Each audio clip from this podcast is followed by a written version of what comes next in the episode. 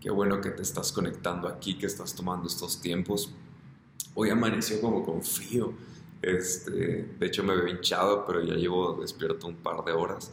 Este, pero el día de hoy yo no, no planeaba estar aquí compartiendo este, este espacio con, con ustedes, pero el pastor a quien, a quien eh, le pedí que nos iba a hacer el gran favor de estar aquí con nosotros se le dificultó un poco. Entonces, eh, pues es, el motivo por el que hoy estoy aquí compartiendo nuevamente. Pero es el, salmo que vamos a, platicar el día de hoy. Es un salmo que refleja un, un, momento en la vida del creyente, que creo que a veces hemos, hemos sido muy prontos para juzgarlo y al mismo tiempo eh, hay mucha desinformación, creo yo, y al mismo tiempo hay, mucho, mucha opinión sobre el tema y, este tema creo que va mucho de la mano de la depresión espiritual. Eh, yo, yo, gracias a Dios, eh, creo que mi carácter, mi forma de ser, eh, lo he platicado en otros momentos, pero creo que yo no soy un tipo de persona con tendencias depresivas. No digo que, no tenga momentos difíciles, eh, pero el momento que yo he compartido, uno de los momentos más difíciles en mi vida, pues fue la muerte de mi mamá. Sin embargo, yo no lo reflejé como una depresión como otras personas, pero sí lo reflejé con un descuido en mi persona, en mi apariencia física, en mi alimentación, en mis hábitos, y de esa forma eh, mostré la depresión. Y no quiere decir entonces que, ah, bueno, tu depresión está bien, ¿no? y la de otros está mal. No, no, no. Eh, porque Dios quiere ayudarte a pasar por tu depresión. Hay personas que puedan estar sintiendo ahorita un tipo de depresión en sus emociones. Eh, quizás lo están reflejando. hay personas totalmente opuestas a, a lo que yo hice. Quizás empiezan a sobreagendar su día y entonces todo el día quieren hacer cosas porque es la forma en la que se olvidan de sus problemas. Y, lo que me encanta de este salmo es que es el antídoto o el remedio para este tipo de momentos depresivos y cómo, cómo es que el salmista, aunque está pasando por un momento depresivo, cómo es que él encuentra su, su ayuda, su soporte en el Señor. Entonces, este, este salmo empieza, empieza diciendo, eh, hay una parte que me encanta que dice, pondré mi esperanza en Dios, nuevamente lo alabaré, mi Dios, mi Salvador. Ahora estoy profundamente desalentado, pero me acordaré de ti, me acordaré de ti. Estoy, estoy roto por dentro, estoy quebrado por dentro, pero me acordaré de ti. Es, esa expresión me encanta porque es una expresión honesta en la que dice, hoy no, hoy no me acuerdo, hoy estoy con cero ánimo, pero sé que me acordaré de ti. Sé, sé, quién, sé que te conozco y sé que me acordaré de ti.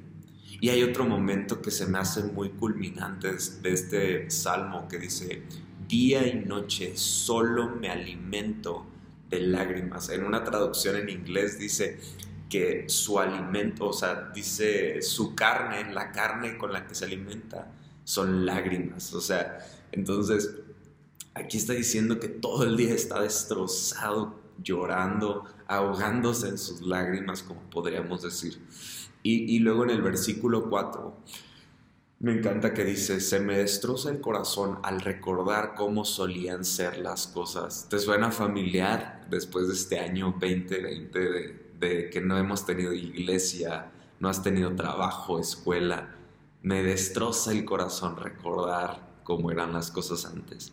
Yo caminaba entre la multitud de adoradores e encabezaba una gran procesión hacia la casa de Dios. O sea, llevábamos a todos a que cantaran al Señor, cantando de alegría, dando gracias, en medio del sonido de una gran celebración. Qué, interesante cómo se sentía el corazón de David en este momento. Y creo que mucho de esto nos muestra un poco como, como una pequeña parte de lo que ha sido la fe antes del COVID. Ahorita muchas personas se sienten desahuciadas, desalentadas, porque ya no es como antes, ¿no? Y, y creo que recordamos estos tiempos como antes y, en nuestro corazón hay una tristeza porque recordamos y decimos, uy, no, pues me acuerdo. Eh, he tenido pláticas con personas y me dicen, no, es que antes yo buscaba de Dios un chorro y ahora ya todo es diferente. Y, y la buena noticia es que hay solución para eso. Hay solución mientras tengas tus pulmones funcionando, tu corazón latiendo. Hay solución para esto, porque Dios, créeme que es el antídoto, es la solución para lo que tú estás sintiendo. Pero hay cinco puntos bien rápidos que quiero tocar hoy. El primero es que es muy importante que entendamos que hacerle preguntas a Dios es válido. Hacerle preguntas a Dios está bien. No, Dios no se ofende con que le hagas una pregunta, una duda que hay en tu corazón, porque vemos que el salmista abre su corazón y le dice, ¿por qué? ¿por qué me siento así? ¿Por qué me siento solo, abandonado? Y, al mismo tiempo él sabe que Dios nunca lo dejó. Él sabe perfectamente que Dios nunca lo ha dejado, que gracias a Dios es que está de pie. Sin embargo, es válido que tú y yo tengamos en ocasiones preguntas, pero lo importante es que si tú tienes una pregunta, créeme que Dios tiene una respuesta. Y a pesar de que a veces no nos gusta escuchar las respuestas, Él tiene una respuesta para nosotros. Y hay algo que yo he aprendido al paso de los años, y es que en las preguntas más complicadas de tu vida, Dios no está poniendo atención a la precisión de tu teología. Dios está poniendo atención a la calidad de tu fe. Porque es muy válido hacer preguntas, pero aquí mismo vemos al salmista que no entiende, está llorando, se está ahogando con sus lágrimas. Sin embargo, él sabe que un día recordará al Señor y todo va a comenzar a estar bien. Yo quiero animarte a que valores y evalúes la calidad de tu fe. Porque el segundo punto que quiero tocar hoy es que Él se está predicando a sí mismo. En una de las traducciones en este versículo que dije ahorita de eh, recordaré más adelante al Señor. Eh, literalmente en uno dice, acuérdate, acuérdate de tu Dios, acuérdate de tu Dios.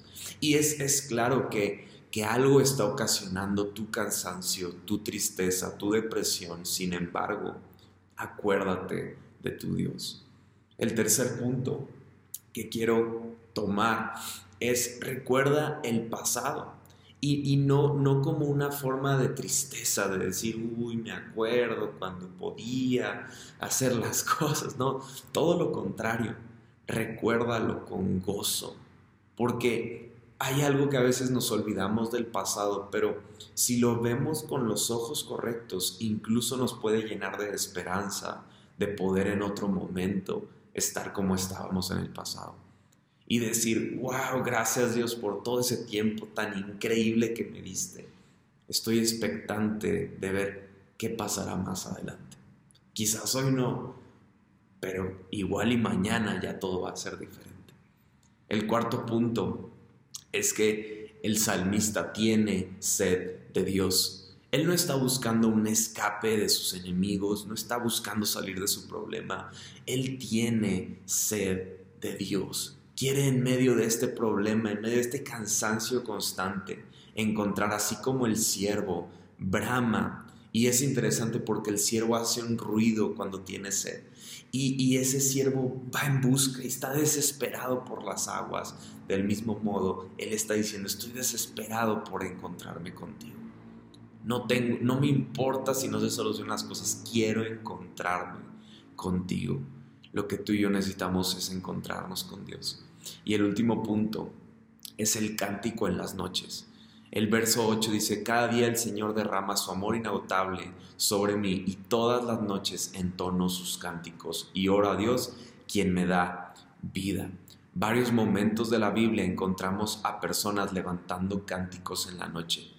Y, creo firmemente que cuando tú y yo estamos con problemas y que no podemos siquiera hablar a Dios, te aseguro que de ti puede salir una canción.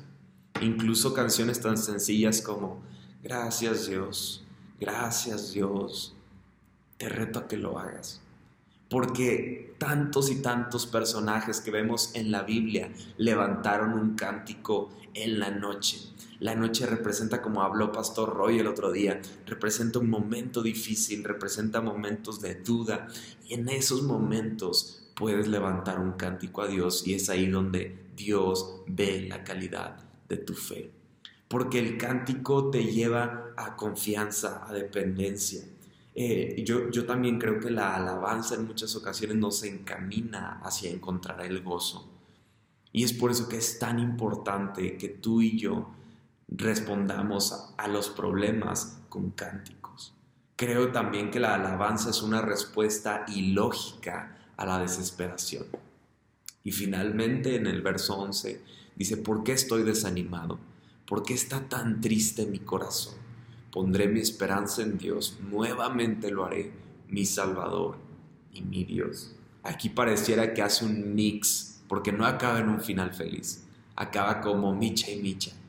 Estoy desanimado, porque estoy triste, no lo sé, pero voy a poner mi esperanza en Dios. Nuevamente lo alabaré, mi Salvador y mi Dios. Creo que es un ejemplo claro de cómo es la vida. La vida en muchas ocasiones son esos momentos tan difíciles. Yo en muchos de los momentos más difíciles de mi vida es cuando he tenido mayores revelaciones de quién es Dios. Y sé que del mismo modo Dios lo quiere hacer, Dios lo quiere hacer contigo, pero te quiero animar a que pongas en práctica cada uno de estos principios y que del mismo modo eh, anímate a orar la palabra, a cantar la palabra y te aseguro que Dios va a empezar a hacer cosas en tu corazón y en tu vida. Les mando un fuerte abrazo, bonito martes y nos vemos. Bye bye.